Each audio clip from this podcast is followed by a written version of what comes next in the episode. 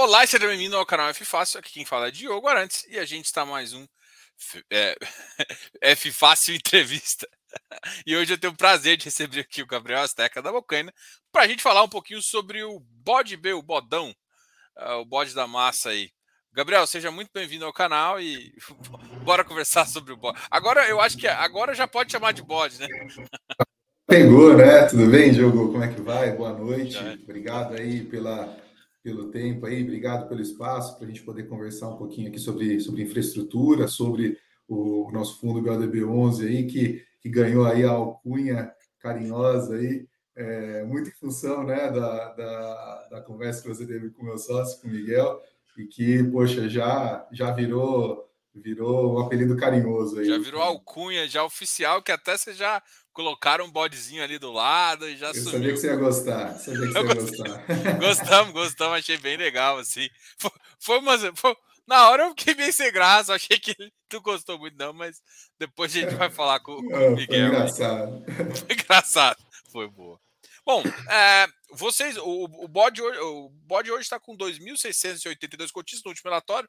Pode ser que deve ter crescido já mais um pouquinho, um patrimônio de 124 milhões. E eu quero começar assim, a gente falou, a gente conversou sobre as duas primeiras operações da primeira emissão. De lá para cá a gente teve a segunda emissão.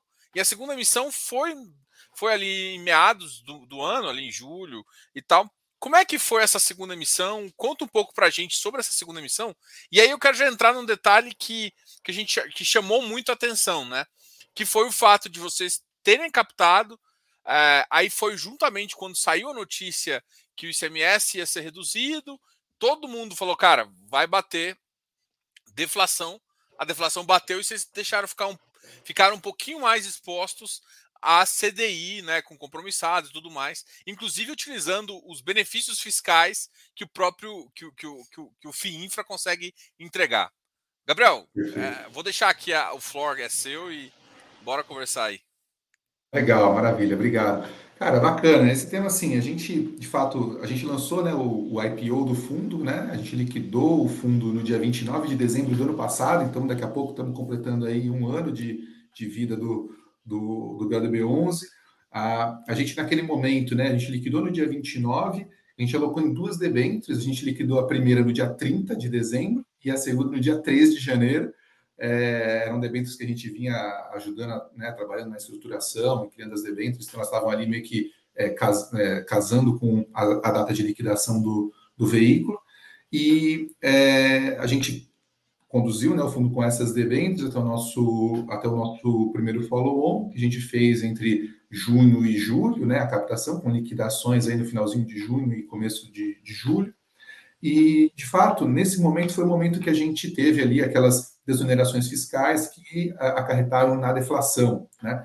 É, e eu, é, a gente, obviamente, antenado aqui né, com as, a, a dinâmica de mercado, a gente tem no nosso portfólio sempre debêntures incentivadas, as debêntures incentivadas, via de regra, né, na sua maior parte, e no caso né, das nossas aqui, na sua totalidade, são atreladas ao IPCA, então elas pagam um IPCA mais um cupom, né? Então elas dependem da rentabilidade do IPCA para ter o seu rendimento. Então, nesse momento da deflação, o, o a deflação, ela, ela né, a inflação negativa, ela impacta negativamente a rentabilidade das, das debêntures, né? Vou só fazer um parênteses aqui, porque ah, já entra muita pergunta, né? Que é no sentido assim: é, a maior das, a deflação debênture incentivada pode ter proteção contra a deflação? É costume ter essa deflação? Não, eu, é, é, eu acho que o pessoal é. vem muito de fundo imobiliário. Isso. Na, na verdade, ainda tem alguns papéis, os papéis mais pulverizados, onde tem mais contrato, é que normalmente tem essa operação. As operações mais corporativas, não existe muito isso porque o cara quer casar. Queria que você aproveitasse uh, esse momento aqui para falar um pouquinho disso, para que fique Legal. claro para todo mundo que as debêntures não tem, não faz Perfeito. muito sentido do ponto de vista de finance ali da empresa ter essa proteção. Uhum. Não, perfeito. Acho que vem é, a parte do, do dos contratos ali é, dentro do ambiente imobiliário, né, dentro do setor imobiliário, vem muito de, daquela dinâmica de contrato de aluguel mesmo, né? Contrato de aluguel, você tem lá a variação positiva né, do índice ali de inflação que você esteja indexando seu, seu contrato de aluguel. Então vem um pouco disso daí, né? Nas transações a mercado é, de debêntures e debêntures incentivadas também, você tem muita referência da NTNB, Né? Então, um papel que é IPCA mais cupom, o título de crédito privado, é, ele vai se basear muito no título público atrelado à inflação, que são as NTNBs. E, e a NTNB é a mesma dinâmica, é o IPCA mais o cupom da NTNB.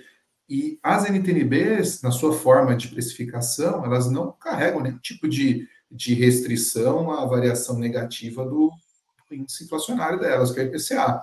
Então, da mesma forma, a, a, a forma de cálculo né, da, da, das debêntures também não incorpora nada que seja diferente dessa, dessa, dessa forma de cálculo das NTNBs, que acaba virando também uma padronização de mercado, né? Fica um negócio mais um pouco um pouco menos diverso que ajuda também na, na operacionalização do mercado e no bom funcionamento aqui do mercado secundário também.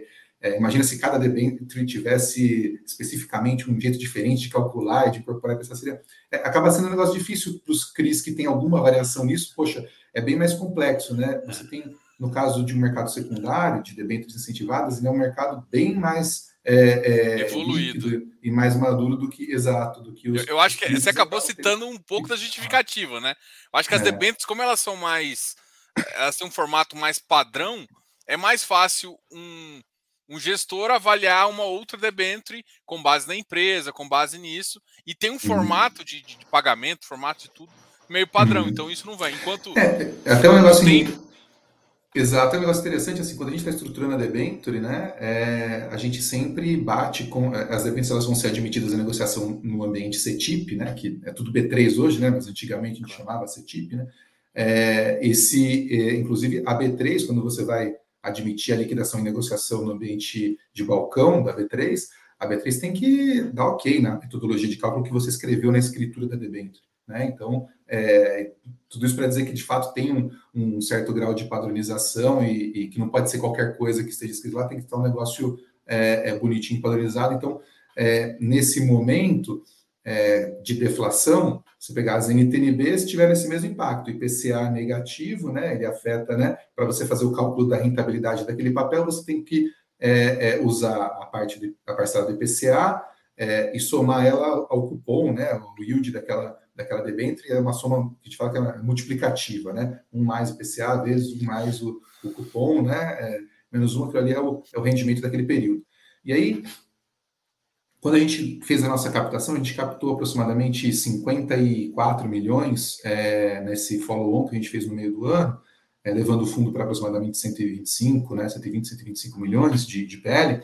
A gente, de fato, é, é, tomou aí uma decisão de falar, bom, a gente tem um portfólio para a gente fazer as alocações, podemos já comprar imediatamente os debêntures, porém, a gente decidiu, para a parcela que a gente tinha acabado de captar, manter uma exposição a taxas pós-fixadas, né, basicamente através de compromissadas, e dessa forma, para essa parcela do portfólio, não ter a exposição à deflação. Né? Então, isso é um negócio tático, curtíssimo prazo, né, mas que ajudou a proteger, por um lado, o, o não só o rendimento, né, mas também a rentabilidade do, do nosso cotista, tanto que entrou na, no follow-on, quanto que é, já era nosso cotista desde o do IPO.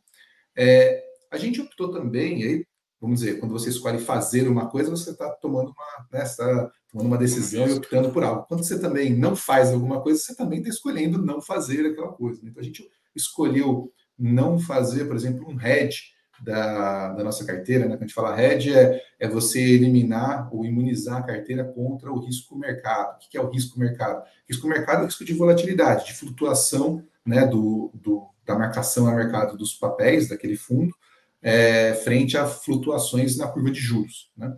Então, tudo isso para dizer o quê? É, a gente, naquele momento, estava com um, um, cupom, né, um yield é, das NTNBs muito alto. E os papéis de crédito privado eles têm uma marcação que segue a marcação da NTNB. Então, quando a taxa da NTNB aumenta, a, a taxa dos papéis tende a aumentar também.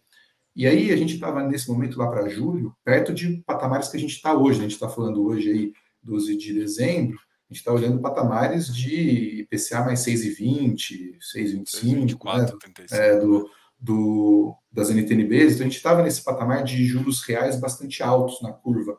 E principalmente nessa parte da curva que a gente procura estar, que é a parte do duration aí de 7 anos, perto da B30, né? mais ou menos B30, B35.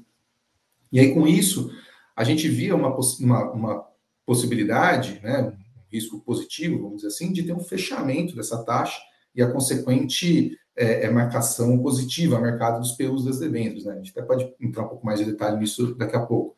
E aí, é, é, a gente optou por não fazer o RED completo da carteira porque a gente acha que o, o veículo FIINFRA, né, esse tipo de fundo que carrega uma isenção de imposto de renda para pessoa física, tanto no rendimento quanto no ganho de capital, é um bom veículo para você estar tá exposto a esse risco de curva de juros real, né, porque ele te permite capturar grandes rentabilidades quando você tem um fechamento de, de, de taxa, né, e consequente ganho de capital, capturar esse ganho de capital de maneira isenta. Então a gente manteve um pouquinho, né, um pé lá e um pé cá, né, mantivemos o portfólio que a gente já tinha estabelecido é, da forma como estava, sem nenhum tipo de hedge, e mantivemos parte do portfólio, é, inicialmente, né, é, toda essa parte captada em é, pós-fixada, né, em compromissadas em CDI, rendendo CDI isento, né, lembrando que FI Infra, tudo que está dentro do portfólio, se o fundo está enquadrado, rende isento de imposto, né? Não é, é de um pouquinho diferente dos fundos imobiliários, né? Que vocês estão muito acostumados, né? Então,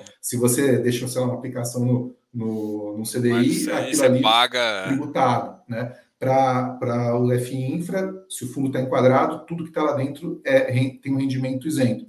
Então, a gente optou por fazer isso e ir alocando ao longo dos meses, é, aos poucos, nessa, né, nesse portfólio de debêntures que a gente já tinha é, estipulado para essa a segunda oferta que a gente fez. Então, em julho, a gente não alocou praticamente, a gente foi alocando um pouquinho, né? É, agosto, setembro, outubro, em outubro a gente concluiu é, a alocação desse, desse volume todo, então a gente foi fazendo paulatinamente para. É, você nunca sabe, né? Se vai ter mais deflação não vai ter, a gente vai trabalhando de maneira dinâmica com base no que a gente ia observando, né? Da, dos fatores políticos aí que foram os principais que afetaram essa, essas desonerações fiscais e a consequente deflação. Então a gente trabalhou bem taticamente, acho que com isso a gente protegeu um pouco a rentabilidade de, desses meses, né, dos cotistas em termos de é, distribuições, né, e ao mesmo tempo também geramos um alfa legal frente às nossas referências. Então, hoje o fundo encontra-se totalmente alocado, né, a partir do final de outubro a gente já estava com o fundo e os dinheiros dessa nova, dessa segunda oferta já totalmente alocados, e agora a gente vai também trabalhando um pouco trocas, né, e aumentando a diversificação do fundo daí, capturando os ganhos de alguns papéis que a gente já teve ganho de capital e trocando eles por outros que a gente acredita que tenha boa rentabilidade e boa possibilidade de ganho de capital também. Legal. Bom, o, o Caio está falando aqui, ó, Gabriel é muito solícito, tá? Para quem, pra é, quem não sabe, o Gabriel tá normalmente ele está nos grupos de infra aqui, tá até num grupo uh, aqui do, do, do, que o canal ajuda a administrar, que chama canal de FIP. Vou até deixar o, o link do canal aqui mas ele, ele, sempre ajuda o pessoal falando. Só que o que eu, que eu achei interessante foi justamente, eu acho talvez até o segundo comentário aqui, né? É o relatório mais didático. Vocês decidiram colocar no relatório, eu vou até mostrar o relatório aqui, que é justamente é uma parte didática de como o IPCA entra na conta, uma questão de marcação mercado, porque a gente para quem está no mercado, falar ah, marcação mercado, como é que funciona isso em relação a B e principalmente em relação a ganho de capital, né? Que até entra no, no detalhe que você comentou, né? Só para uma conta básica aí, você, você tem uma duration de 9, 10 anos ali. Se variou 2%, você tem basicamente o ganho quase 20%, né? Então, é, é isso. É, essa, essa, essa, essa importância de entender um pouquinho sobre é, esses dados. Renda né? fixa mesmo, né? Renda fixa longa, curta, como que você pode ganhar dinheiro com isso, vai te ajudar a, a, a você precificar melhor o ativo. E precificando melhor o ativo, você vai ganhar mais dinheiro, né? Pelo menos essa é a tese nossa, inclusive aqui do canal também. Saber é precificar bem. É... É, eu acho que assim, primeiro a gente fala bastante, né? Acho que esse trabalho de trazer mais informação, trazer um pouco mais de transparência para as pessoas físicas, num mercado que ele é, via de regra, opaco, né, para as pessoas físicas, você tem pouca, pouca é, é, transparência, a pessoa física tem acesso a, a, bem menos informação do que um, um participante do mercado é, é, é institucional, né, vamos dizer assim, tem, né, tem terminal Bloomberg, o cara consegue ver no CTIP Trader todas as, as transações que estão acontecendo, o cara consegue acompanhar os leilões do tesouro, os leilões das corretoras e tal, tudo isso para a pessoa física, ela não consegue ter acesso a essas informações, então ela tem menos visibilidade de precificação e etc. Acho que teve um passo muito grande e muito bacana que vai ser dado agora em janeiro, que vai ser a marcação a mercado das carteiras de títulos privados, né, que as pessoas físicas têm diretamente, que via de regra eram marcadas na curva do papel, elas vão passar a ser marcadas nas taxas de mercado. Acho que isso é muito, é muito, tem muito valor para a gente entrar nessa discussão aqui. Você comentou de duration, etc. Pô, duration é o quê? Duration é uma medida de risco de um papel de renda fixa. Lembrando que a renda é fixa, mas o preço ele não é fixo, né? Então o preço varia porque a renda é fixa. Então, é, como que varia esse preço? Né? O que é a tal da marcação a mercado que a gente fala? Marcação a mercado é você é, precificar aquele papel de renda fixa que você tem com o preço adequado frente aos juros que você tem no mercado. Então, se você segurar o papel até o vencimento, você vai ter exatamente aquela rentabilidade que você contratou quando você comprou o papel. Se você vai ter um, uma é, é, mudança, uma venda antes de você antes de vencer o papel, você potencialmente pode ter um ganho de capital ou uma perda de capital, dependendo do momento da taxa de juros que tiver quando você for fazer essa, essa venda. Então, é, o que, que, a gente procura colocar lá no. Você até mostrou ali né, no nosso relatório. A gente põe umas caixinhas ali explicativas de alguns é. conceitos legais, né? E aí, um conceito que, que, acho que é importante quando o pessoal vai olhar a renda fixa, é, é, quando você de, quando você fala de taxas né, pré-fixadas ou com componente pré-fixado, como são os títulos né, IPCA+, né, o IPCA é um negócio que você é, é, que ele indexa o papel ao longo do tempo conforme ele vai incorrendo e a, a parte do cupom é uma parte fixa, né? Então, os papéis que têm essa parcela pré-fixada, você tem uma marcação a mercado que vai depender de como tiver a taxa de juros. É, um jeito que a gente faz, uma conta aí que eu falo, né, uma conta de padeiro, né, para facilitar um pouco essas, essa, saber como que uma coisa influencia na outra, eu falo assim, olha, é, você tem uma você tem uma debenture, né, no caso uma debenture incentivada, que é IPCA+. Então, é, ela ela tem a mesma duration, o mesmo prazo médio aproximado de uma NTNB com vencimento em 2030, próximo de sete anos. Ela tem a, NTNB 2030 está por hipótese IPCA mais 6.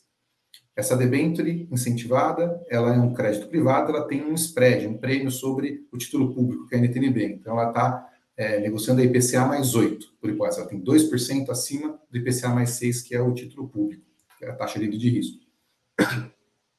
Se você tem uma, uma a NTNB, ela sai de IPCA mais 6 e ela vai para IPCA mais 5, por hipótese, então você teve um fechamento de taxa, uma compressão de taxa, isso quer dizer o quê? O cupom é o mesmo, né? A, a, a taxa impressa no papel, a renda daquele papel, ela é fixa, tanto da NTNB quanto do título de renda fixa. Então, o que, que você vai ter? Você vai ter um, um, alguém disposto né, a pagar mais caro por aquele título, e ao invés dele ter, no caso da NTNB, uma rentabilidade de IPCA mais 6, ele vai pagar mais caro, ele vai ter uma rentabilidade de IPCA mais 5 nesse caso. E os títulos privados, eles tendem a acompanhar da mesma forma. Então, que é IPCA mais 8, ele vai passar do, tudo mais constante a IPCA mais 7. Então, você teve aí né, uma apreciação do valor, né, do aumento do PU, né, do preço unitário, é, daqueles papéis, inclusive da debênture. Esse, e quanto que esse PU vai aumentar com esse 1% de, de variação de compressão de taxa? Esse PU vai aumentar dependendo da duration do papel. A duration ela é, ela não é exatamente o prazo médio, mas é como se fosse o prazo médio de todos os pagamentos de juros e principal daquele papel de renda fixa. Então você vai pegar por hipótese aqui a duration de 7 anos que a gente estava dando de exemplo. Se você teve 1% de, de redução na taxa, quanto que vai subir esse PU? A conta de padeiro que a gente faz é multiplicar essa redução pela quantidade de anos de duration. Então, uma duration de 7 anos, vezes 1% de fechamento, né, saiu do IPCA mais 8 para o IPCA mais 7, você tem 7% de é, incremento no teu preço unitário, né? naquele momento daquele fechamento. Então, é, quando você tem essa, a gente vê direto aí, né? Acho que os investidores acompanham aí, né? As pessoas investem, falam, poxa, como está NTNB, o tesouro direto, tá bom para entrar, não tá? Essas flutuações nas NTNBs, elas geram as flutuações nos títulos de, de renda é, é, fixa privada também, e gera essas variações do PU, e isso é o que compõe né? Todo dia é marcado a mercado todos esses títulos, isso compõe o que é o valor patrimonial do fundo que tem na sua carteira todos esses todos esses ativos. Né? Então, é, a gente procura... no, no, fundo, no fundo, o seu VP é a soma de todos esses PU ali, que é basicamente essa compressão ou descompressão, ou o aumento, que é o que tem acontecido agora recentemente, com uhum. os DI subindo e com tudo subindo. Isso. É normalmente o que acontece é o contrário, né? O VP cai. Uh, Isso. É, acontece. Vai, exatamente. Se, se abre a taxa, o, o VP, o, o PU né, cai, se fecha a taxa, o PU sobe, na proporção da, da duration do, do papel. E aí, é só, só para o pessoal entender uma coisa que é, é sempre legal. E aí você tem no, nos títulos públicos algumas referências macro. Por exemplo, quando a gente fala de IMAB, justamente esses fundos mais longos. Ou seja, esse, esse IMAB, long, esse IMAB, normalmente ele oscila mais, mas ele tem um potencial de ganho também maior.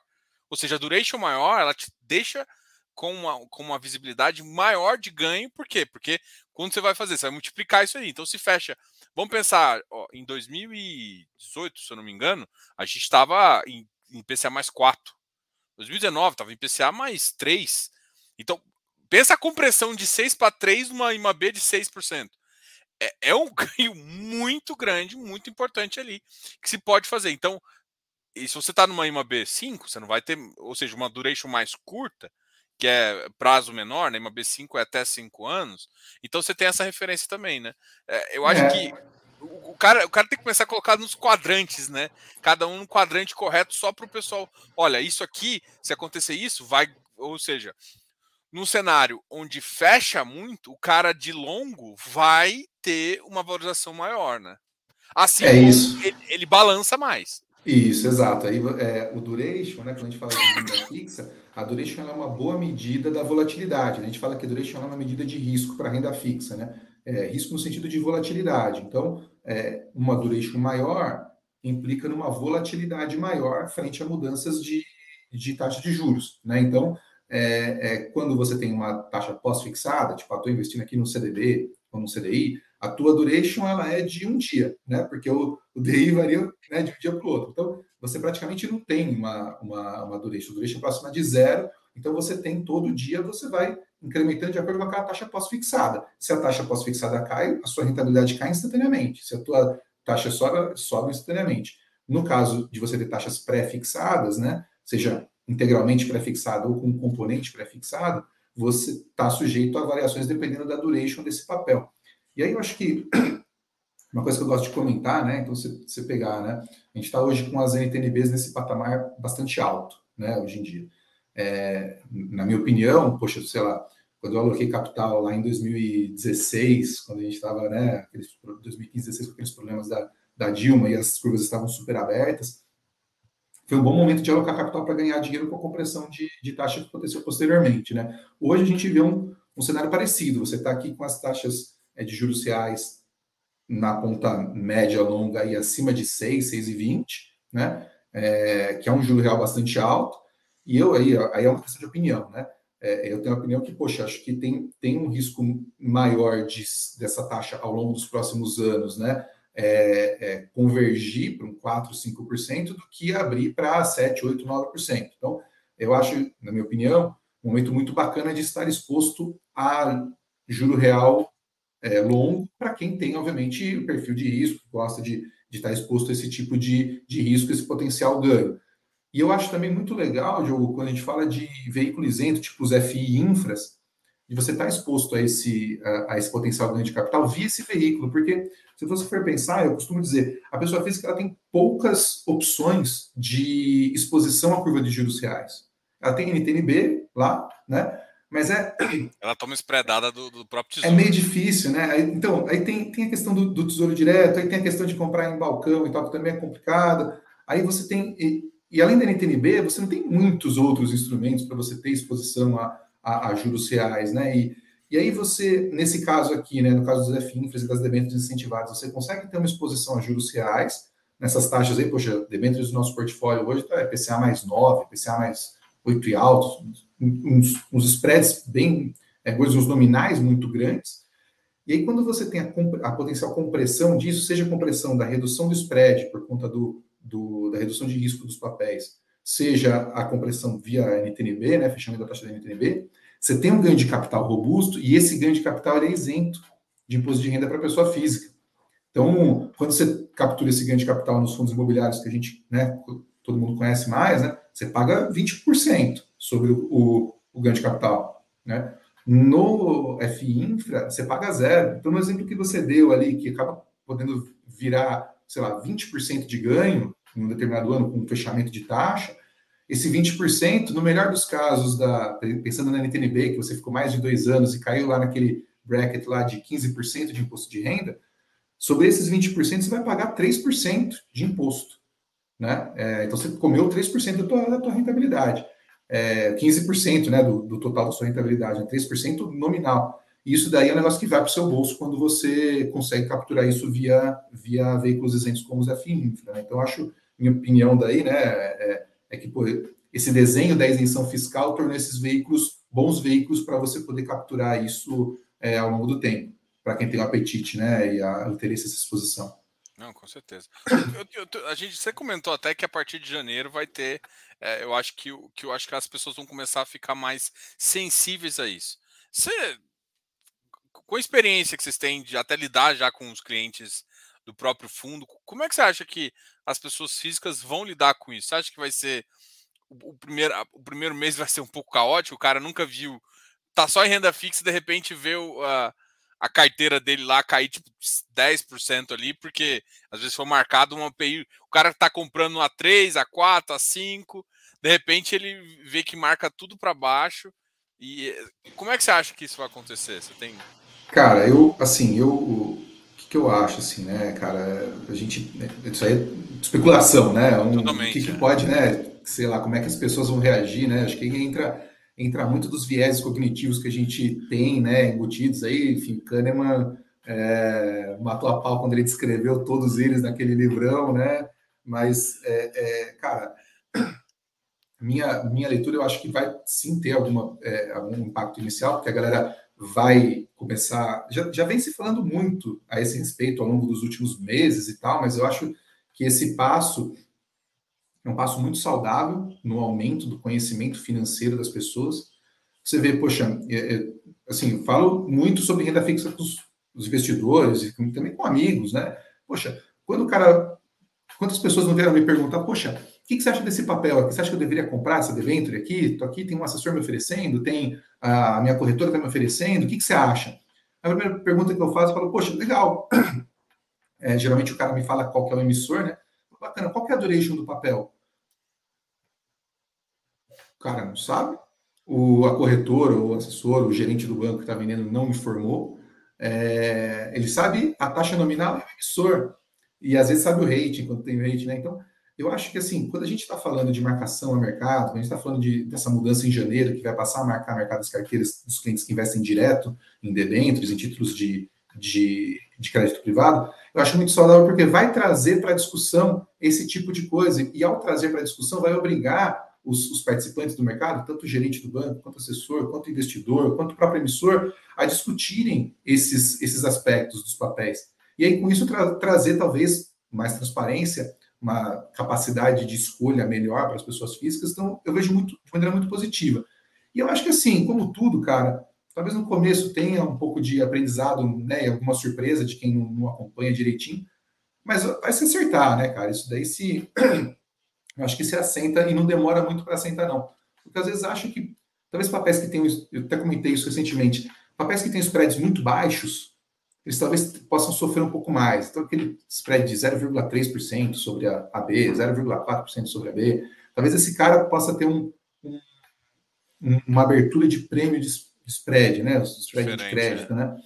Quem tem é um pouco de onde a gente, a gente gosta de atuar, né? Que são emissões de projeto, negócio lá 280, 300 bases, né, 2,8, 3% acima da B, esse cara já tem bastante suco, então ele tem mais, mais colchão para amortecer esse tipo de coisa. E aí, mas aí é total opinião aqui, é, é futurologia do, do meu lado. Né?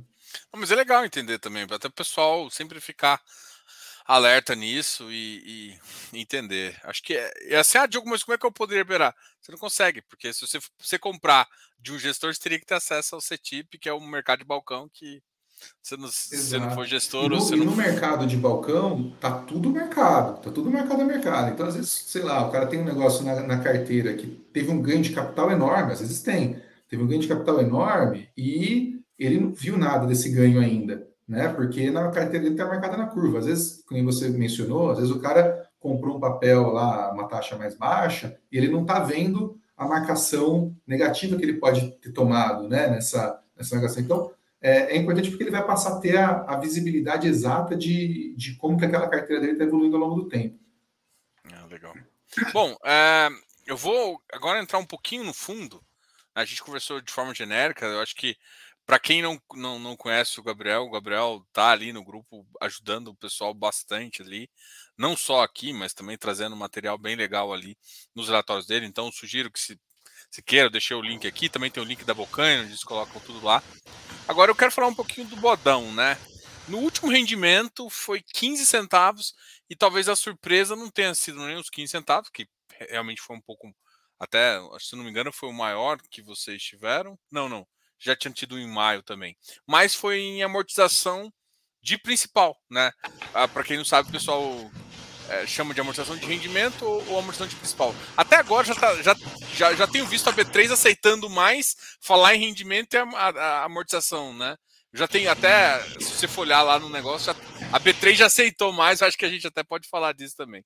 Mas 15 centavos, é, por que, que foi 15 centavos de amortização de principal? O que, que levou isso? E como é que vocês estão pensando? Tá bem. É, bom, a gente procura no. Então, só né, pegando aí o nosso, nosso veículo, né, o Buchanan, o BODB11, ele, ele é um fundo que ele, ele é para é dar um retorno de 1,5 a 2,5 sobre a, a NTNB de duration equivalente ao do portfólio. A gente geralmente pega a B30 como referência, tá? Que tem uma duration parecida com o portfólio. É, e aí a gente tem conseguido entregar um retorno superior a isso, pelas várias coisas que a gente tem feito ao longo do, ao longo do ano, né? não só as alocações bem feitas, as, as, decisões táticas que a gente comentou um pouco, mas também os papéis né, que a gente investe no primário tem um carrego, tem um carrego mais suculento, vamos dizer assim, né, tem um, um, spread maior. É, a gente tem conseguido também captar alguns ganhos de capital de papéis que a gente investiu, que tinham spreads maiores e que a gente teve uma compressão de, de spreads ao longo do tempo. Isso daí foi gerando alguns ganhos que a gente também vai. Esses ganhos são todos do cotista, né? Ele vai incorporando no, no, no, na rentabilidade do cotista. Então, até é, fechando agora em novembro, a gente, nossa cota patrimonial, por ela, ela entregou hoje 5% acima da, da é, B30, né? Então é 1,5 a 2,5, pô, até esse momento de novembro entregou 5% a mais, ou seja, acima do, do nosso objetivo de rentabilidade. E o que a gente se propõe é todo, todo mês fazer o pagamento, né, distribuir proventos né, desse fundo. A gente geralmente olha é, o IPCA mais o yield da carteira né? E é, a gente, se tiver algum trade favorável, né, alguma negociação favorável, a gente também procura distribuir é, essa, os eventuais ganhos oferidos nessas, nessas negociações. É, e aí, no caso de novembro, a gente não fez diferente, a gente teve ali a, a inflação, foi uma inflação alta, né, em, em, em novembro, então é, né? a gente teve, exato, que é, um, que é uma inflação né, é, robusta, a projeção também do, do IPCA pela Ambima, né, que é o que corrige na segunda quinzena o IPCA né, do, do mês, é, também era uma projeção razoável, que era de, de 0,55. Então, você teve um, um, componente do IPCA que foi robusto, mais o componente de, de, do yield da carteira, que é um componente também robusto, né? É, mais um, um, uma troca boa que nós fizemos quando a gente vendeu um pedaço de nossa exposição a Hélio Valgas, que é um, um projeto solar fotovoltaico da Comerc, para substituir a exposição por é, um outro projeto solar fotovoltaico da Rio Alto, aumentando a diversificação do fundo e é, melhorando o perfil também de, de é, da, da, nossa exposição a, a solares fotovoltaicos. Aí eu posso entrar um pouco mais no detalhe do, da carteira e da diversificação em um minuto. É, então aí a gente todo mês a gente faz essa mesma essa mesma quantia, essa mesma ideia. Olha o IPCA, olha o carrego, olha é, ganhos de trade, né, que são esses eventuais ganhos aí, e a gente distribui esse, esse valor. A forma, o carinho que esse negócio recebe, se é amortização de rendimentos ou amortização de principal, para nós meio que pouco importa. a gente vai botar o carimbo que a gente, é, da, da regrinha que a gente estabeleceu com o nosso administrador, que é o BTG Pactual. E cada fundo, nesse caso, tem um pouco a sua regra. É, o pessoal que está acostumado com o fundo imobiliário, o pessoal fica bem nervoso de ver a amortização de principal, fala, nossa, caramba, uns falam, poxa, você está devolvendo capital para mim, aí o outro fala, poxa, mas é, caramba, não teve rendimento esse mês, né? Tipo, quando você parou, né? A carteira parou de render, né? Negócio meio esquisito. É, na verdade, não é nada disso. É, a continha é sempre a mesma, os papéis continuam rendendo, né? Todos eles acruando né? ao longo do tempo. A gente não se propõe é, é, nem é, ficar distribuindo um monte caso você tenha uma amortização pelas NTNBs favorável, nem reduzir a nossa distribuição caso você tenha uma marcação pelas NTNBs que seja desfavorável. A gente se, compõe, se propõe a, a ir distribuindo esses, esses ganhos dos spreads que a gente captura, né? e o carrego. Então, é, cada fundo ele define mais ou menos como ele quer trabalhar com relação a esses, é, tanto aos tipos de rendimento que ele paga ao longo do mês, quanto a forma que ele vai carimbar esses, esses é, rendimentos. Se você for pegar os fundos de infra até é, o ano passado, né, depois que a gente publicou o nosso prospecto no meio do ano passado, é, a gente acabou desenhando um, um, uma estrutura que funcionou bastante. Né?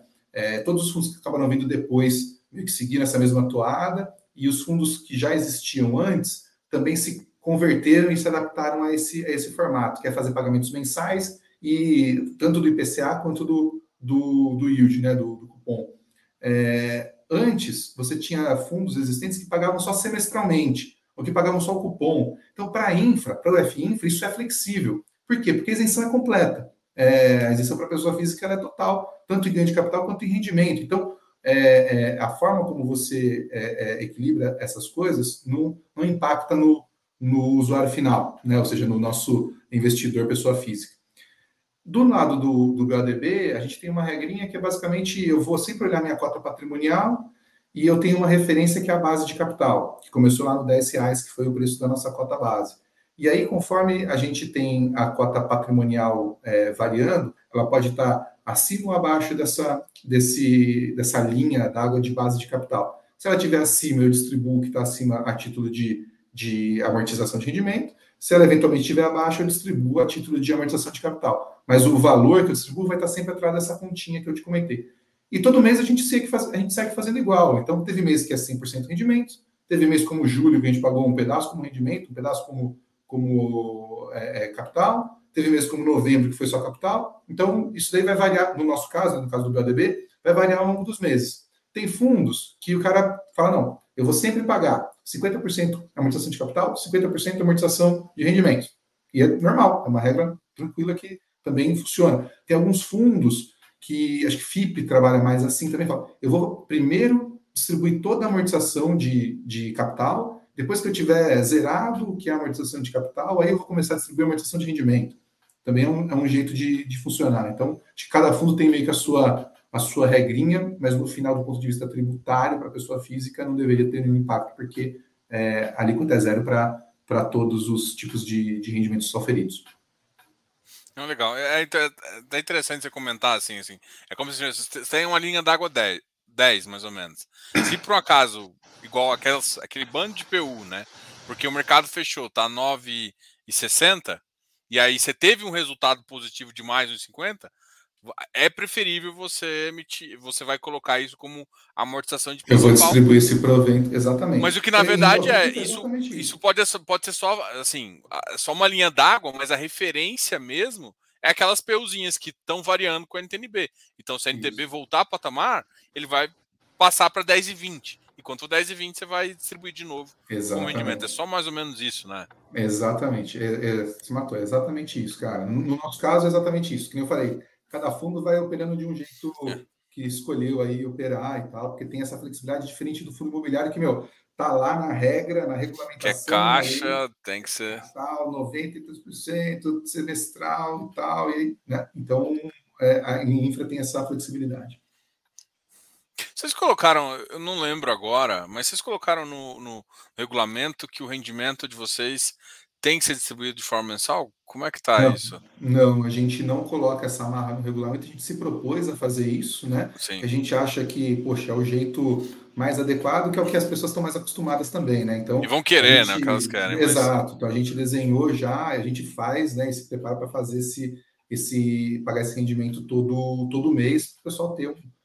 Nosso rendimento ele não vai ser travado, fixo, né? Ele vai depender de como tiver a inflação, como tiver a carteira, mas ele vai acontecer mensalmente. Não, legal. Vamos então falar um pouquinho da. Ah, antes de, de até de entrar na, na carteira, vou mostrar aqui a taxa de, a, a, a, taxa de sensibilidade, né? Que é um pouco do que aquilo que você comentou em relação. É, até preciso, até preciso atualizar aí. Já tá, tá no, no, no forno aí o próximo relatório mensal aí para pegar a base do final de novembro aí para atualizar é, a, a, tabelinha, mas até essa tabelinha aí é um pedido do pessoal lá do, do dos grupos, aí, dos investidores, que não poxa, queria ver uma tabela de sensibilidade e tal. A gente basicamente pega a, a nossa carteira, né? O, a forma como estão marcados os, os nossos papéis, é, e tira os custos, e aí tira todos os custos, né? Tira custo de taxa de administração, tira custo de, é, sei lá, custo de manutenção que eu tenho que pagar para B3, para CETIP, todos os custos do fundo ali, formador de mercado, custo de auditoria, tudo. A gente tem todos os custos lá bonitinhos já projetados, e aí a gente tira esses custos, e isso daí é o que sai de rentabilidade é, da TIR, né? A gente fala que a taxa, de, a taxa interna de retorno, considerando aquele portfólio menos os custos. Então, isso daí já é líquido para o cotista, é líquido de taxas do fundo e líquido de imposto de renda para a pessoa física. Né? E aí, dependendo da, do preço que você compra no mercado secundário, você percebe é, uma taxa é, é, maior ou menor. Então, no finalzinho do, do, do, em outubro, né, você ainda tinha uma, uma, uma NTNB que estava perto de 5,70, eu acho. Né? Poxa, agora em novembro a gente teve um aumento significativo dessa, dessa é, das NTNBs, das taxas, né? Então, consequentemente, você tem um impacto no teu valor patrimonial, você tem impacto no teu PU das debêntures, porém, na hora que você olha a taxa de retorno contratada, ela sobe significativamente. Né? Então, hoje, eu estou atualizando essa, essa tabela, mas ela está por volta de IPCA mais 8,3, IPCA mais é, 8,4, para um preço aí de perto de 9,20, 9,30, tá? É, que, então, ou seja... Que é o é, preço da cota atual, né? Exatamente. Então, porque está no mercado, cota no mercado está descontada frente ao seu valor patrimonial, né? É, então você tem aí o ganho do portfólio, que roda num, num spread robusto, num, num, numa taxa nominal muito boa, e você ainda tem o ganho adicional por comprar esse portfólio por, por um preço descontado. Né? É, então, acho que tem, tem hoje essa, esse yield médio da carteira ele está mais próximo de IPCA mais 9. Né? Então você tem esse, esse, esse ganho isso daí é sempre o, que, a gente, que a gente chama de carrego, né? Então ele não incorpora, por exemplo, ganhos de capital que a gente possa oferir no futuro, né? Ele é só, como eu falei, nesse momento, se você for olhar o histórico do fundo, pela cota patrimonial, que acho que é o mais adequado para você é, é, avaliar o, o, portfólio e a, as ações da gestão, você tem o objetivo nosso, que era IPCA mais 1,5, é, NTNB mais 1,5 a 2,5, né, de, de rentabilidade, os nossos papéis rendendo entre é, é 2,5% e 3,5%, né, que é mais ou menos para tirar o, perto de 1% de custos, né, tem 0,9% de taxa de administração no nosso fundo. Se você pegar o ganho de capital que a gente teve, a gente conseguiu entregar 5% acima da, da NTNB de referência, que é o resultado ali do nosso dia 30 de, de novembro. Então, como é que você consegue fazer isso? Pô, isso aí não está fatorado nesse, nessa TIR que a gente vê ali na tabelinha. Aquilo ali é só o carrego né, do portfólio. É, a gente sempre costuma sempre bater nisso, né? Hoje, hoje em dia você faz uma gestão, uma gestores faz uma gestão ativa, quando você tem uma, quando você compra ali numa taxa, é, uma TIR, é claro que não confunda TIR com, com dividend yield, não necessariamente, não, até porque a entrega vai, de, vai depender um pouquinho, mas você tem uhum. uma, uma TIR absoluta ali, é, é dali para cima. Exato. Exato. É, tem, é, exato. Ali, assim, aquilo ali, óbvio, isso aí flutua ao longo do tempo. Então, você botou ali outubro, em outubro você tinha um patamar de NTNB com taxas menores e, consequentemente, o yield dos os papéis acompanham, né? E isso, essas variações, elas melhoram ou pioram a tua contratação para o futuro. Então, quem entra é, agora percebe uma, um retorno futuro melhor porque os nominais estão maiores. Vou colocar de novo aqui a carteira para a gente falar um pouquinho da alocação, né? É, quando a gente, quando vocês vieram aqui em, foi em janeiro, no início do, do, do ano, é, a, a, operação que tinha era a rota de grãos e a TESC, que são uhum. operações. É, vamos, vamos, fazer um overview dessas operações, como é que elas estão. Claro. É, até para falar assim, agora a gente está vivendo um momento de, de, juros complexo, né? Assim, é, a gente esperava que os juros iam num caminho, né? A gente esperava que, que a situação nem vou falar de situação fiscal, mas e que os juros ficassem ancorados ali em 13 e já pudesse cair, cair ali no, ou no final do primeiro semestre de 23 ou no segundo. Isso já, uhum. para gente que está com uma taxa, com uma cauda longa, com uma duration longa, pô, seria o melhor dos mundos e isso a gente estava pensando. Agora uhum. o cenário mudou um pouquinho, né? E aí, quando, quando entra esse cenário mais complexo, é, segmentos que a gente chama de acíclicos, né? aí tem vários nomes, né? tem segmentos mais dependentes da economia, segmentos mais de contrato, a gente fica com alguns. E, é, e terminal portuário, rodovias é um pouquinho mais rico. Como é que você enxerga o resultado disso e como é que estão? Só para fazer um overview. Não, legal. Vou, posso passar aqui, até vou passar aí um por um aí, acho que fica legal a gente fazer esse comentário. Então, por exemplo, a primeira dessa lista aí, né, a, a CGEM 13, que é a, a emissão do, do terminal é, de Santa Catarina, que é um terminal portuário que fica em São Francisco do Sul. É, terminal portuário, dentro de infraestrutura, talvez é o ativo que tem maior volatilidade de geração de caixa via de regra, principalmente pensando em, em terminais de contêineres. Né? Então, o terminal de contêiner ele é uma derivada de comércio exterior. Né? Então, poxa, você tem uma, uma flutuação razoável. Isso daí, do ponto de vista de financiamento de longo prazo, não é bom. Flutuação nesse, de, de geração de fluxo de caixa, quando você faz uma dívida longa, é, você tem que estar com um grau de cobertura bom, você tem que ter um colchão bom para amortecer essas flutuações. Né? No caso da, do, dessa emissão da TESC, a gente gostou muito dessa emissão, nós somos assim, é, é, o primeiro investidor que foi acessado para fazer essa emissão. Essa emissão foi uma emissão de 350 milhões, que basicamente a gente na Bocaina, mais umas quatro assets das maiores que todo mundo conhece aí também entraram nessa aqui, nessa emissão meio que quase como um club deal. É, é um, é um ativo muito interessante dentro do setor de terminais portuários, por quê? Primeiro, porque ele não tem containers. Ele não, ele não movimenta containers, ele movimenta é, cargas que é basicamente aços planos, celulose e fertilizantes. E aí é, ele estava fazendo investimentos para poder movimentar também grãos, basicamente a construção de três silos para armazenamento desses grãos e uma esteira, né, que a gente fala que chama de shiploader, para fazer o carregamento dos navios com, com os grãos, tá? E esse, esse terminal, é, ele, ele tem um, um, aspecto muito bacana, que ele tem um contrato de longo prazo com a ArcelorMittal, que ela tem uma planta que é a cinco minutos do terminal. Então, eles têm um acordo operacional muito saudável para ambas as partes, onde a TESC garante um nível de serviço muito superior ao que a ArcelorMittal teria no terminal público, né? Então, sei lá, em vez de esperar uma semana para o navio dela poder atracar, ela tem um, um, um, acordo de nível de serviço da ordem de oito horas. Entendeu? Então, poxa, você imagina o valor que isso daí traz para o cara que está fazendo a gestão do estoque da, da indústria que está produzindo as bobinas de aço plano, né? Isso tem um valor imenso.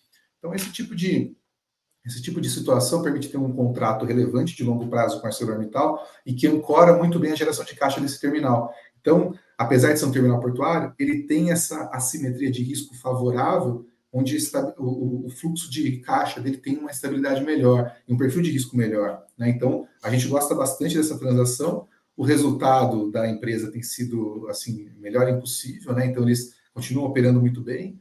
O EBITDA desse ano está vindo é, é, ao, longo, ao, longo, dos balancetes que a empresa vem publicando é, bastante superior ao que estava nas nossas projeções, tá? Então é, tem, tem se é, feito uma gestão muito boa lá. Eu falo com o CFO da, da empresa assim a cada dois meses, a gente faz um acompanhamento muito próximo, tá? Quando a gente faz as alocações de capital a fundo. Então, infraestrutura é muito importante você fazer um acompanhamento dos projetos. Então, a gente fala com frequência com é, o pessoal da empresa. eles têm é, mandado super bem.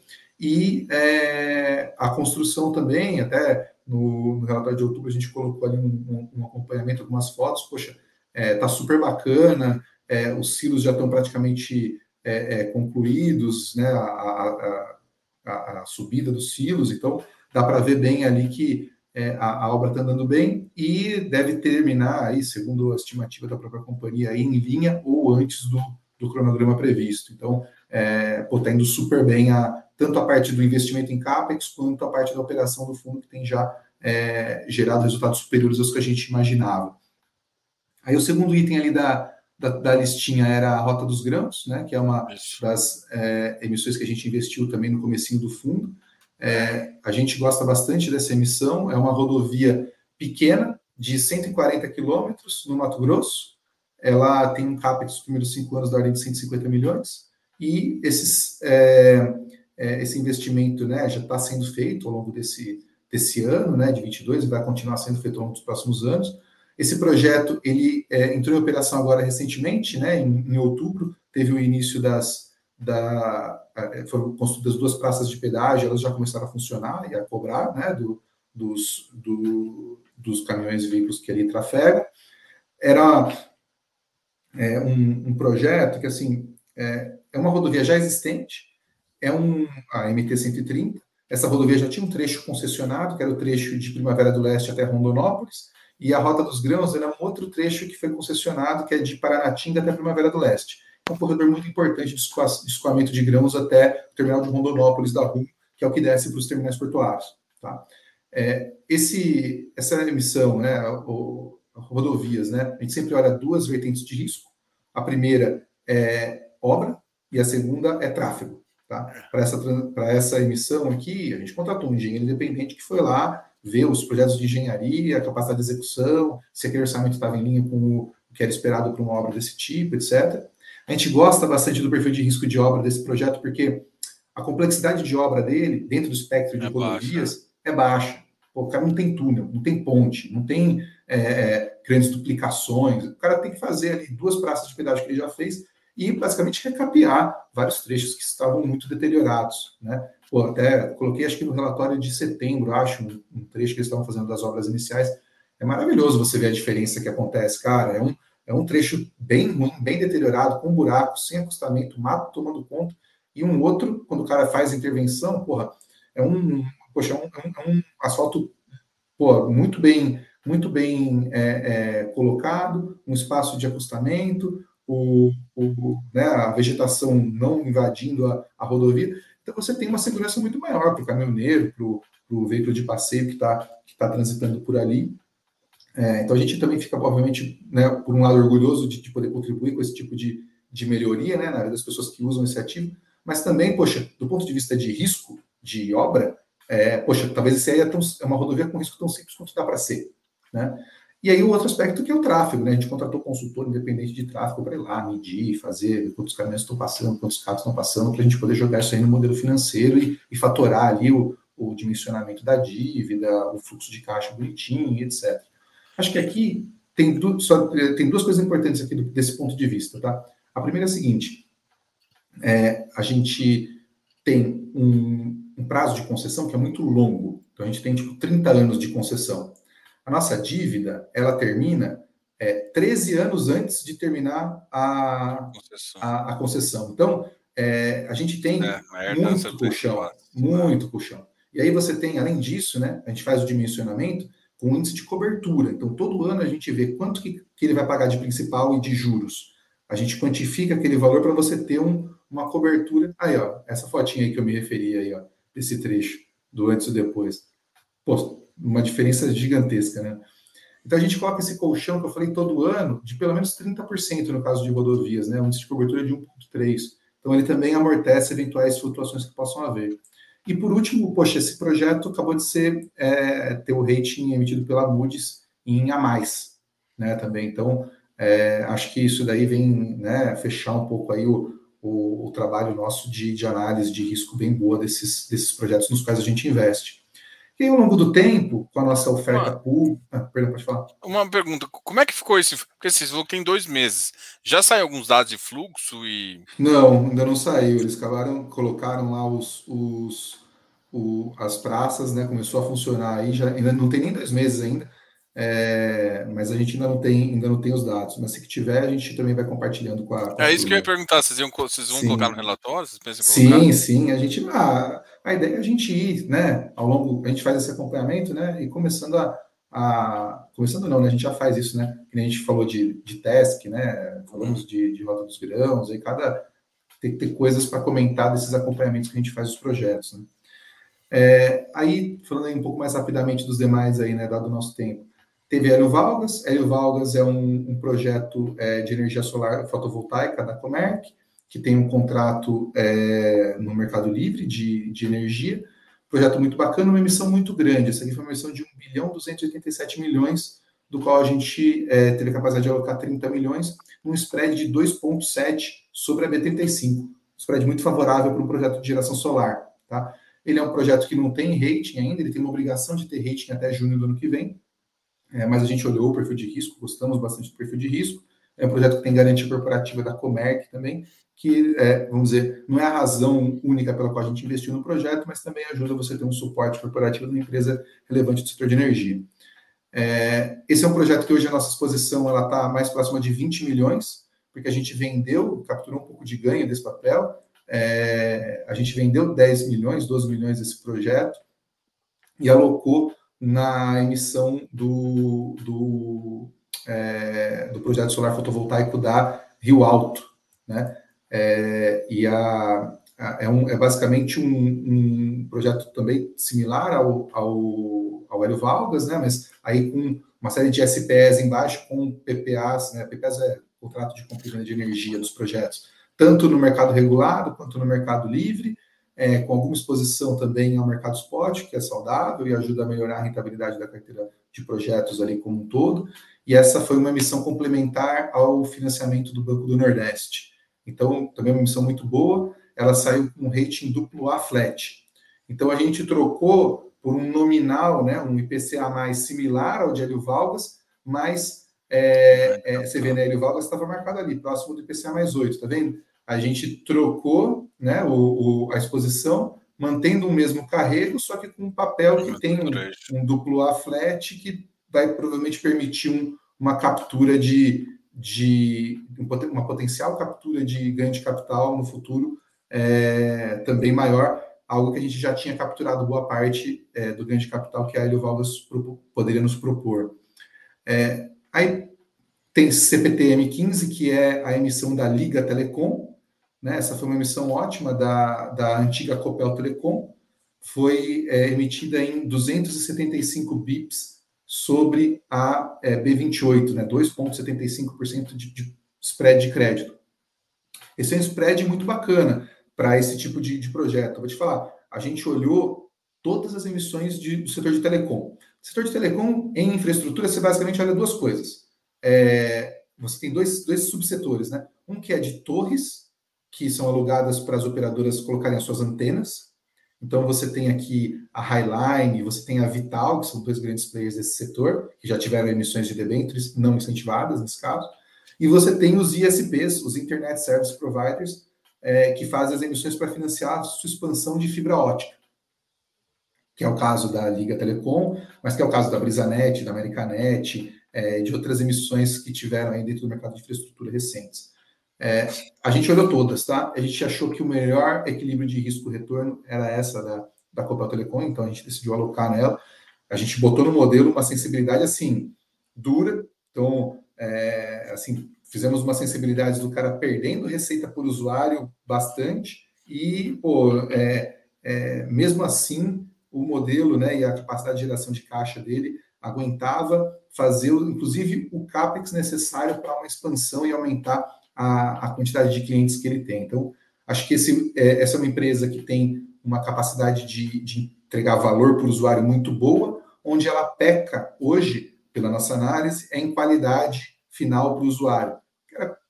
Enfim, empresa né, pública, estava né, dentro da, da, da, do, da, da Copel, com uma saída entrada para um, um, player privado, uma gestão privada, a gente entende que o nível de qualidade de serviço né, e a percepção de qualidade dos usuários também vai melhorar, o que é, faz todo sentido dentro de uma gestão privada. Né?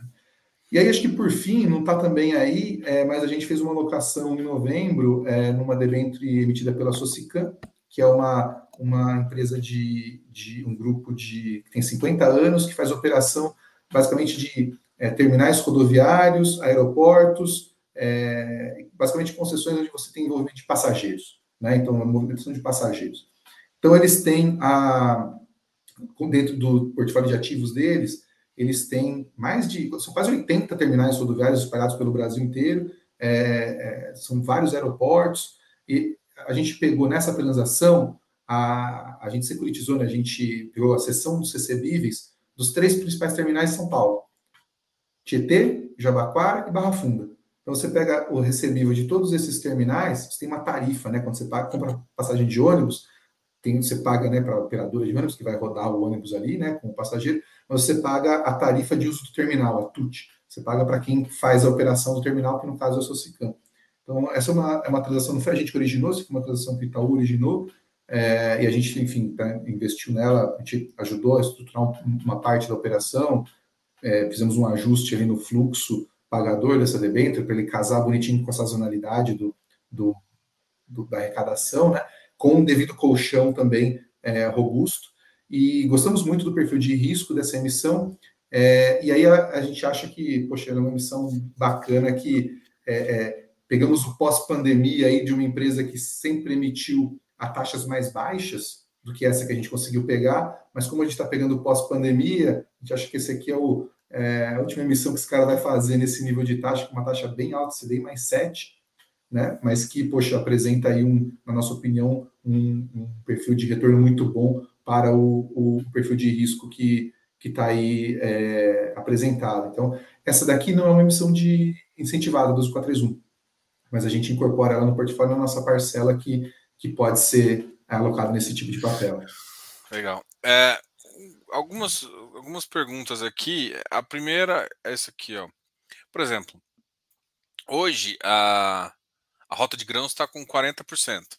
E você tem mais, mais ou menos um ano para chegar em 20%, para continuar para público geral.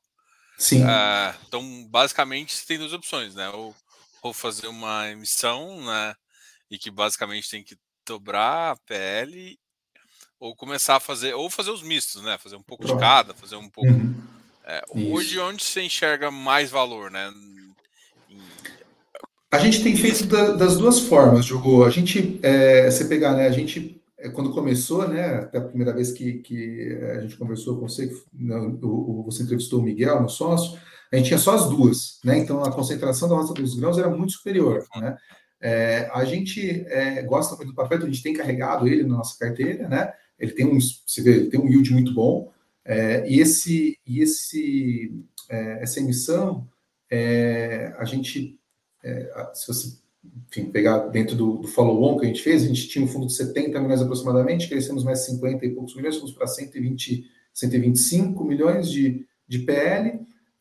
então, isso daí já, já ocorreu uma diluição das concentrações iniciais. Então, esse é um caminho. Através de, e ao longo do ano que vem, é, e ao longo do tempo como um todo, né, a gente espera estar, tá, sempre que o mercado permitir, acessando as janelas de mercado e crescendo o fundo.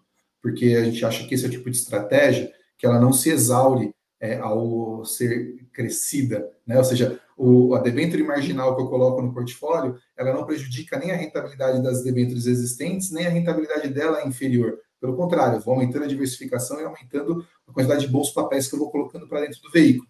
É diferente, sei lá, do fundo multimercado, dou sempre esse exemplo, que usa uma arbitragem de curva de juros, por exemplo, que se ele fizer muito, ela, ela é, acaba sendo é, é, perdendo o edge que esse cara tem para explorar essa estratégia. Fundo de infra não é assim. É, fundo de infra permite que você é, vá colocando boas, bons papéis para dentro, né? E, e, e, crescendo o fundo sem, é, na verdade, melhorando o perfil de risco da sua carteira. E o outro ponto é fazendo trocas.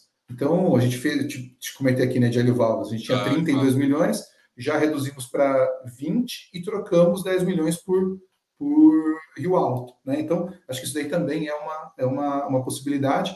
É, esse tempo é mais do que suficiente para a gente fazer todas essas, todas essas coisas. Né? Acho que a gente tem que ter um conjugado de boas janelas de mercado, com é, um, uma capacidade de, de, de, crescer bem o fundo. O fundo está pequeno, né, Ju? São 120, 125 milhões de PL. Pô, ele, ele é um pequeno, é uma estratégia que comporta alguns bilhões de, de, de, de, de PL, né, de fundo, né? Então, a, a, gente pretende ir fazendo isso ao longo do tempo, com recorrência, né, e, e, e sempre procurando expandir essa, essa, essa base e aumentar a diversificação com as trocas e com as, as diluições pelo crescimento do, do fundo. Fazer uma captação de 120 milhões, putz, na verdade, não é esse é o tipo de volume mínimo, na verdade, quando a gente se propõe a, a fazer uma, uma emissão. Não, com certeza.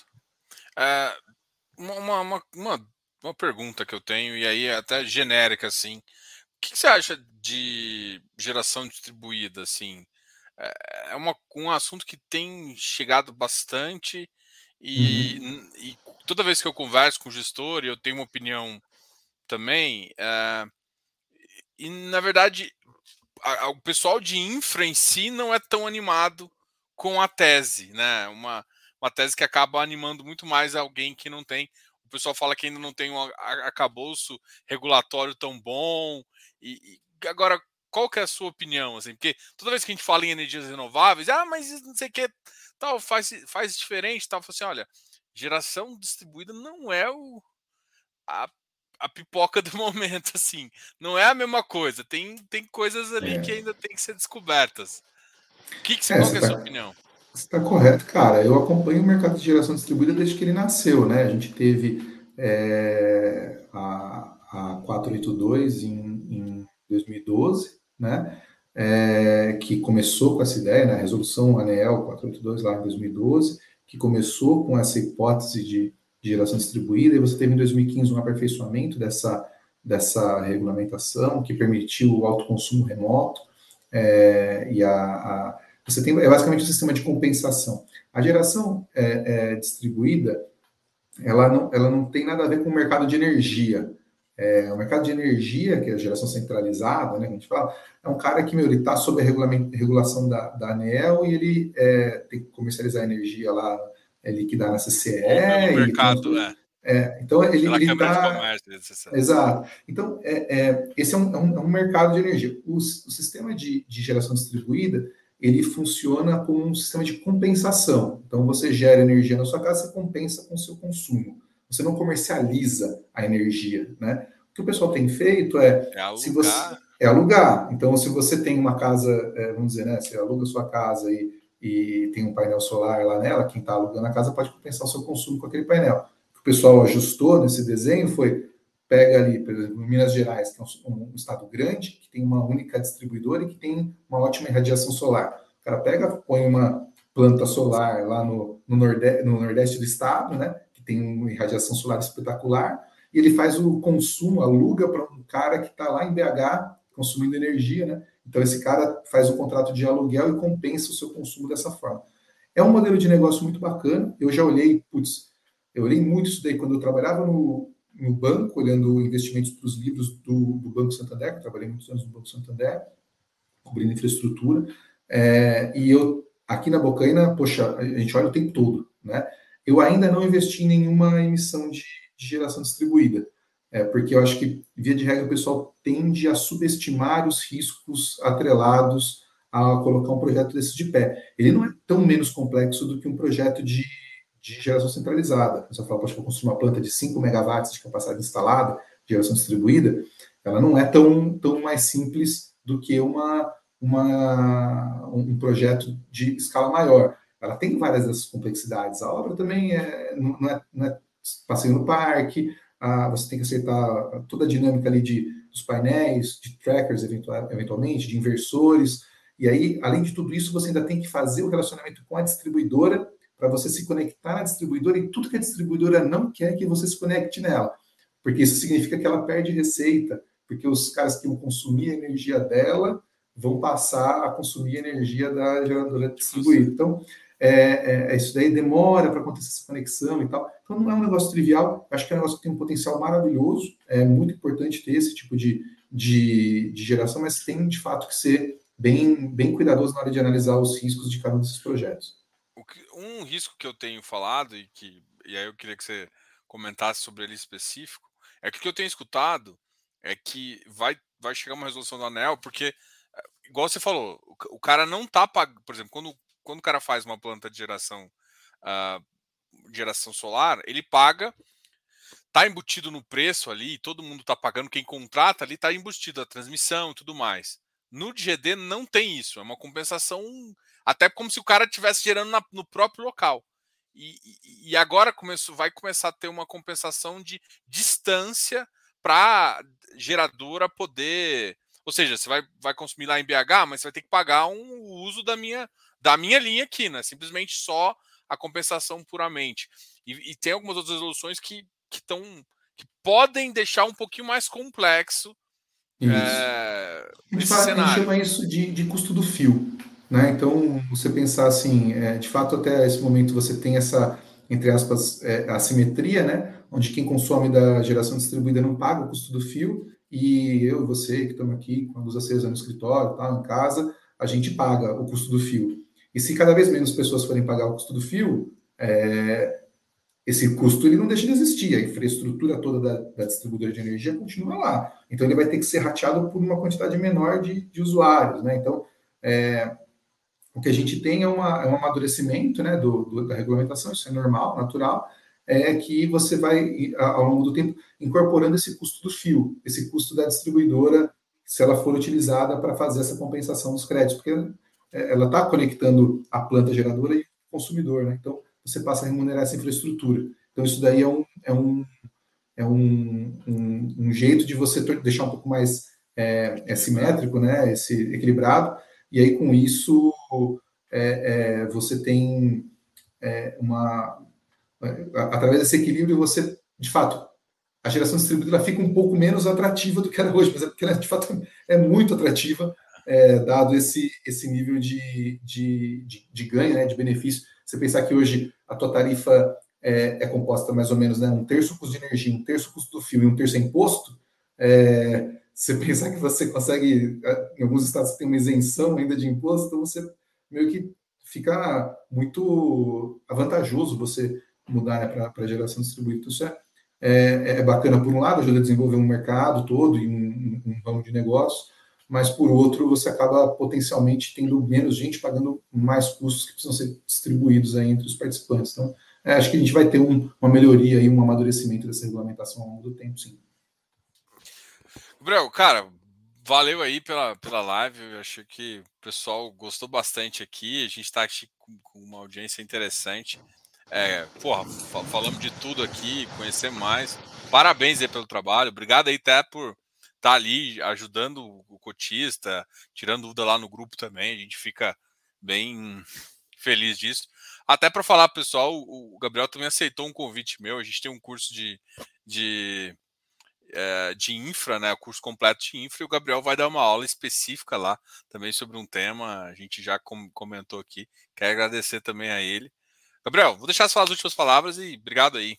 Não, eu que agradeço aí, Diogo, pelo, pelo, pô, pelo, pelo espaço, e eu acho que assim, é, é, muito legal o trabalho que você faz, eu sempre gosto de, de elogiar o pessoal que se dispõe aí a estar tá, é, né, com a cara na, na internet aí, falando e e se, né, assim, é, é, tem, fazendo um trabalho mesmo que é, é, é trazer um pouco mais de, de, de profundidade financeira para as pessoas, né, principalmente para a pessoa física, que, poxa, não é, a vida dela não é ficar olhando o mercado financeiro, o cara investe de vez em quando, às vezes escuta alguma coisa que pode ser legal, não pode, não sabe direito como se posicionar. Acho que quanto mais a gente conseguir trazer mais é, é, informação e, e transparência para essas pessoas, melhor vai ser o mercado como um todo, a gente vai ter né, menos gente entrando em, em fria, né? É, e, e, eu acho que, para mim, do meu lado, eu adoro isso, porque é, a gente, aqui na Bocana Capital, tem uma coisa que a gente é, quer, é, poxa, trazer o, o, a infraestrutura como classe de investimentos para um número cada vez maior de pessoas. A gente acha que ele é um, um tipo de investimento que é legal do ponto de vista de seja de proteção de inflação, seja de isenção fiscal. A gente acha que é um investimento bacana para o público geral. E, é, mais do que tudo, a gente é super profundo em infraestrutura. Então, isso é o que a gente vive e respira. Então, quanto mais a gente né, puder ter pessoas que consigam ver valor na nossa profundidade técnica, no cuidado que a gente tem, pô, melhor vai ser também para mim, enquanto, enquanto gestor aqui dentro dessa empresa. Então, eu agradeço demais o, o espaço e também me coloca à disposição, assim, tanto de você quanto da tua audiência. É, cara, a gente, eu gosto muito de falar com, com os investidores é, e assim sobre infraestrutura, é, a gente já, já vi bastante coisa. Então, super à disposição para aprofundar algum tema que, que alguém queira e tal. Tem lá no, no nosso site, né, no bocanacapital.com/barra BODB11, é o site dedicado para o fundo. Tem o nosso canal de RI, né, o ri@bocanacapital.com vocês podem acessar ali para conversar conosco, mandar mensagem, eu tento responder o mais rápido possível. E, é, além de tudo, é, é, poxa, tem os grupos ali, né? É, Telegrams e WhatsApps, enfim, o que eu, o que eu assim, fica, é bastante difícil acompanhar tudo, mas o que sempre que eu posso, eu pô, tento é, é, colaborar aí e estar tá à disposição de todos para para trazer cada vez para mais pessoas esse, esse conhecimento de infraestrutura. Então, super, super à disposição aí de vocês, tá bem? Não, com certeza. Pessoal, a descrição, quem quiser também tiver dificuldade de achar o link, é fácil, no Google já tem bem, já fizeram um Google Advice lá. É, pode ficar tranquilo também, aqui na descrição do vídeo tem, o, tem esse link aqui, mas eu também estou deixando aqui no chat. Obrigado, Gabriel, obrigado pessoal. E a gente volta a conversar em breve. Até mais. Excelente. Tchau, tchau. Obrigado. Tchau, tchau.